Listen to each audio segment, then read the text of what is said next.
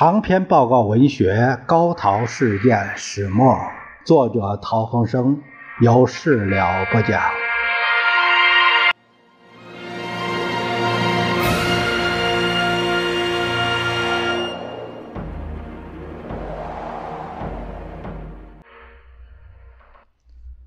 我们看陶恒生先生，呃，著者后记第六节。他说：“啊，这本书的完成得力于许多位亲友的鼓励。我要感谢大哥泰来提供他穷两年时间编写的父亲年表，保存了六十年的父亲家信、照片和自己的日记。姐夫沈苏如为我校核文稿提供宝贵意见，四弟晋生提供多篇参考文献，即为我取得华府。”国会图书馆，一九四零年一月十二十二日，香港大公报头条微缩影本。四弟弟妹鲍嘉林，他是专研究汪伪历史，呃，提供他的博士论文及相关的学术论文。北京师范大学教授何资全师兄提供的先父亲笔信二十七封，审教文字。和为我作序。香港大学冯平山图书馆马泰来主任特准我亲往影印大量相关报纸及书籍，以及传记文学。刘尚堂社长给予我的信心，与我发表的机会。最后，我要感谢内子刘德顺这三年来为我校对文稿。提供意见及给我精神上的支持以及健康上的照顾。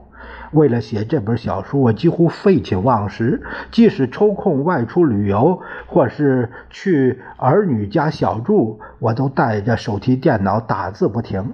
他跟我说话，我就经常听而不闻。两千年夏，我托友人带一份原稿给居住。纽泽西州的史学家唐德刚博士请求他拨冗辅政，即如有可能为我作序。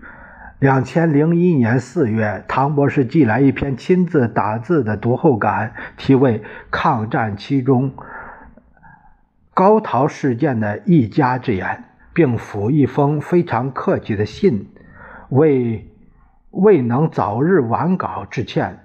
欣喜之余，有感史学前辈提携爱护后进之心。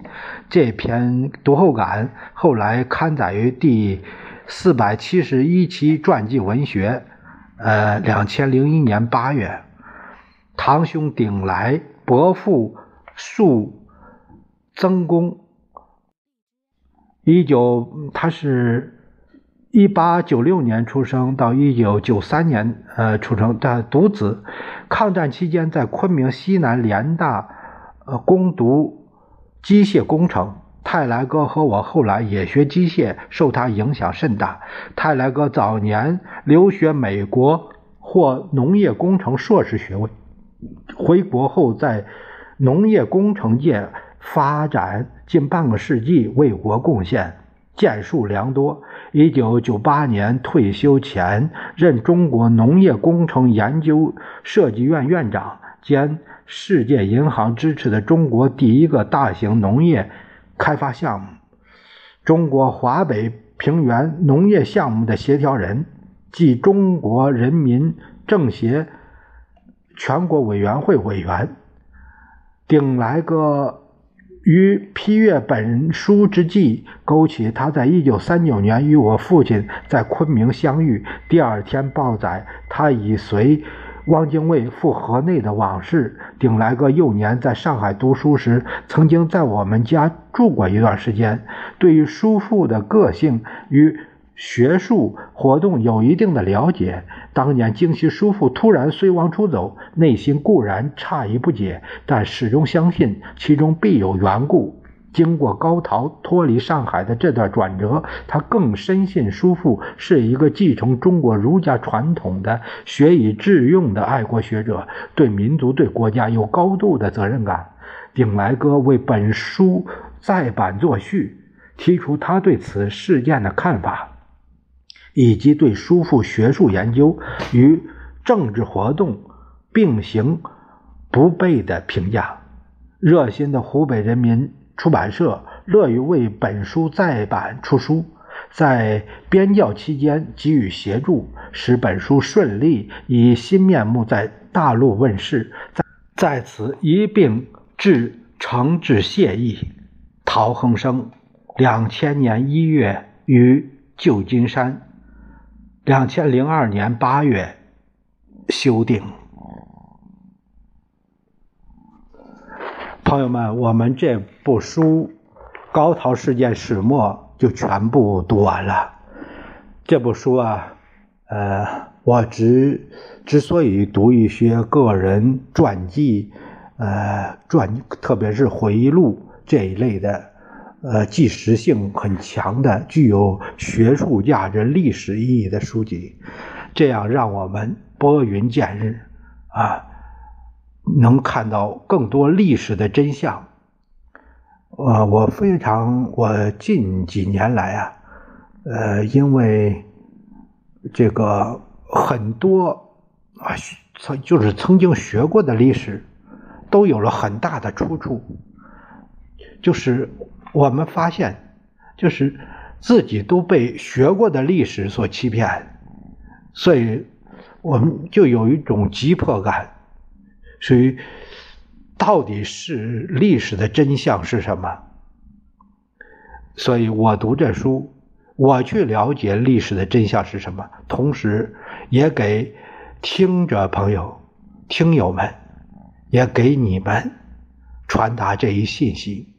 通过我这嘶哑的声音，向你们传达历史的信息。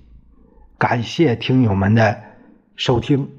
感谢你们的点评，感谢朋友们，呃，打赏，谢谢听友们，谢谢大家。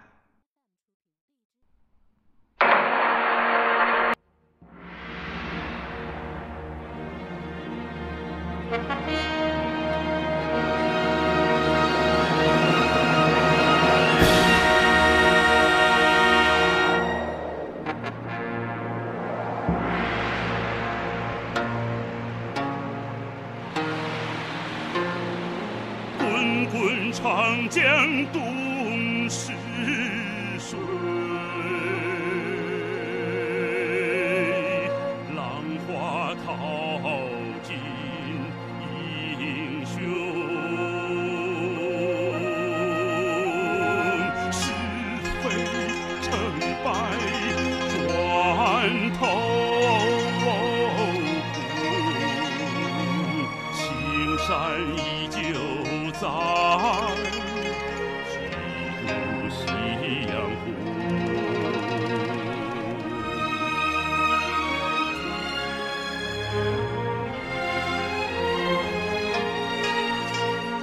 白发渔樵江渚上观看秋月春风。一壶浊。